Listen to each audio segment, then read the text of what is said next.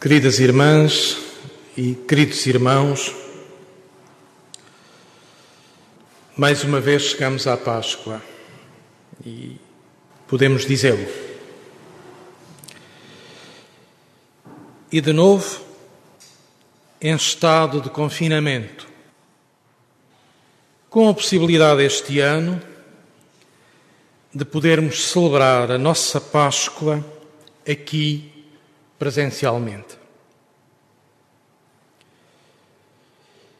E sem a presença, todos sentimos como que ficamos amputados do real que é a Eucaristia. Eu não me canso de, de o dizer, nós acreditamos na presença real e a presença real é duplamente real. É a presença real de Cristo por nós e é a presença real de nós perante Cristo e perante uns e outros. Somos corpo em adoração que se coloca e comunga o corpo de Cristo. A beleza e o realismo da experiência cristã é que tudo isto é corpóreo, tudo isto é presença, tudo isto é real. E o que nós dizemos vida espiritual é qualquer coisa de profundamente concreto, de profundamente entranhado, de profundamente corpóreo. Mas não esquecemos todos aqueles e aquelas que passam privações no seu próprio corpo nestes tempos difíceis e duros de carências económicas e de vidas feridas. Um superior dos jesuítas, o padre Arrup, escreveu. Era um místico. Dizia: Enquanto existir fome no mundo, a Eucaristia não está completa. Enquanto existir fome no mundo, o corpo de Cristo não está completo.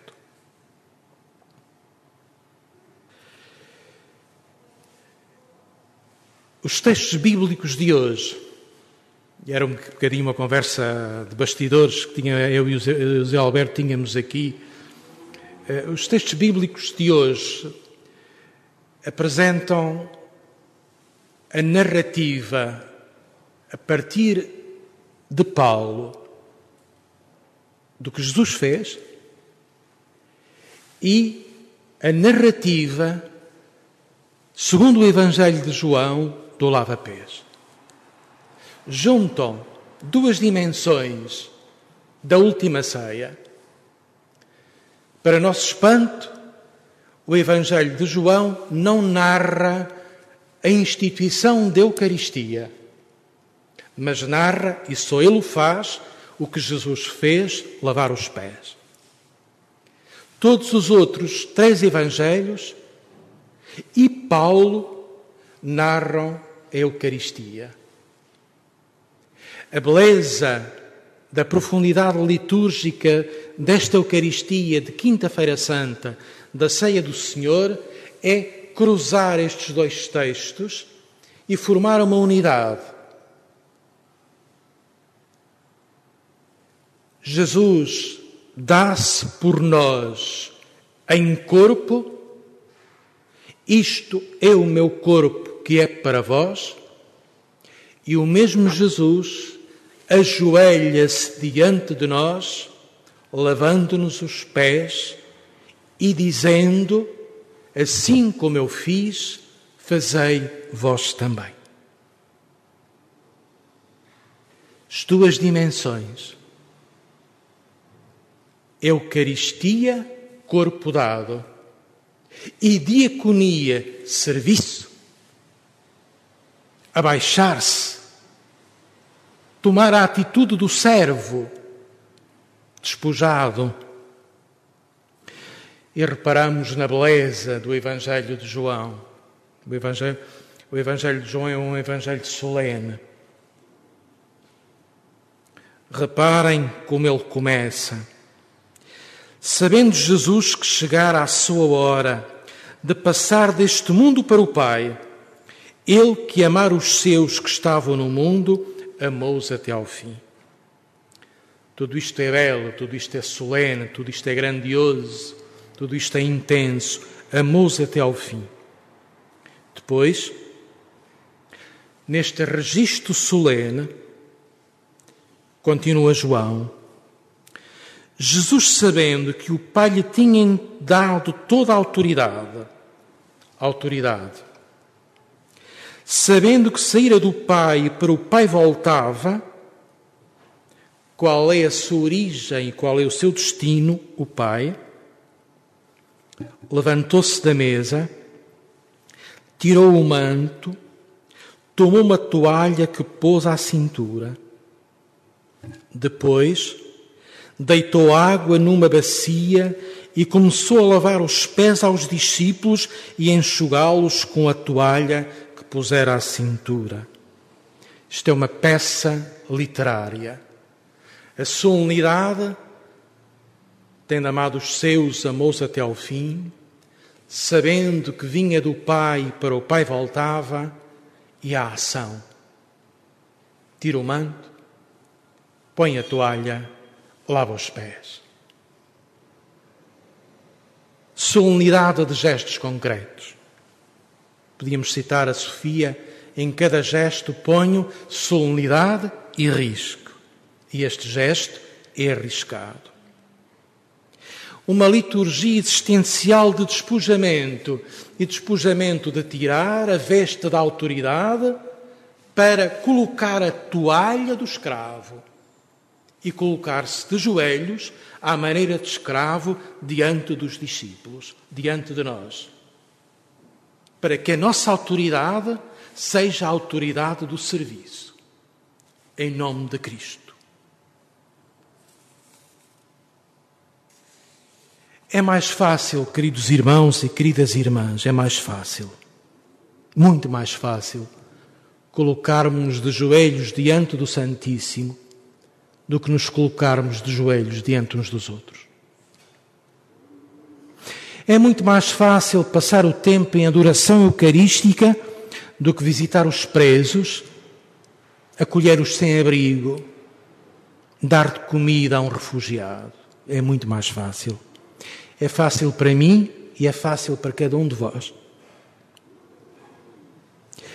Isto escandaliza-nos e provoca-nos e desafia-nos e arrisca-nos.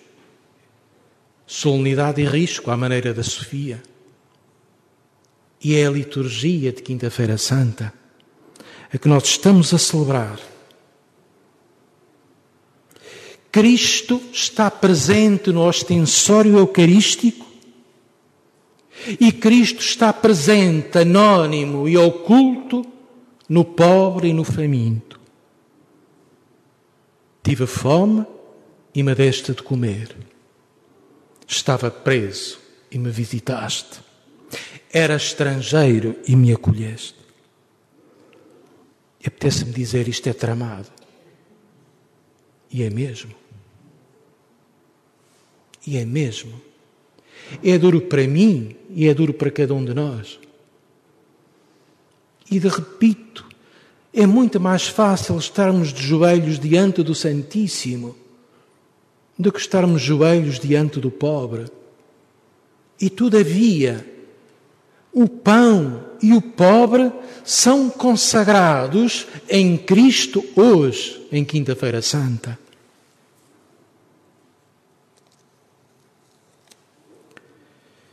Volta ao texto de Paulo. Primeira leitura. Segunda, eu próprio recebi do Senhor o que vos transmiti, o que vos entreguei. Uma palavra linda, uma frase linda. Receber e transmitir. A partir da própria pessoa, eu próprio. O que se recebe é apropriado, é encarnado, é pessoalizado, dizemos hoje, e depois transmitido. Em vida cristã, ninguém, teve-me a dizer isto, isto é para mim, ninguém tem autoridade para dizer só palavras que tenha recebido. A nossa autoridade está numa palavra que se recebeu do Evangelho, nessa palavra que se vive e que se transmite a partir do que se vive. Isto é a tradição. E nós às vezes temos conceitos tão duros de tradição. De tradição cristã não é transportar um fóssil do passado para o presente e entregá-lo ao futuro. É uma experiência recebida, vivida e transmitida. E reparem, como diz Paulo, recebi do Senhor. Recebi do Senhor o que eu próprio vos transmiti. A Eucaristia, a Igreja não inventou a Eucaristia. É a Eucaristia que continuamente inventa e reinventa a Igreja e cada um de nós. Não é uma lei, não é uma norma, é um gesto. Gesto de Cristo, que repetimos, que atualizamos, que nos provoca, que nos desafia, que nos compromete. Volto a Paulo. O Senhor Jesus, na noite em que ia ser entregue, tomou o pão, dando graças, partiu e disse: Isto é o meu corpo entregue por vós vários verbos entregar. Paulo entrega, transmite o que recebeu.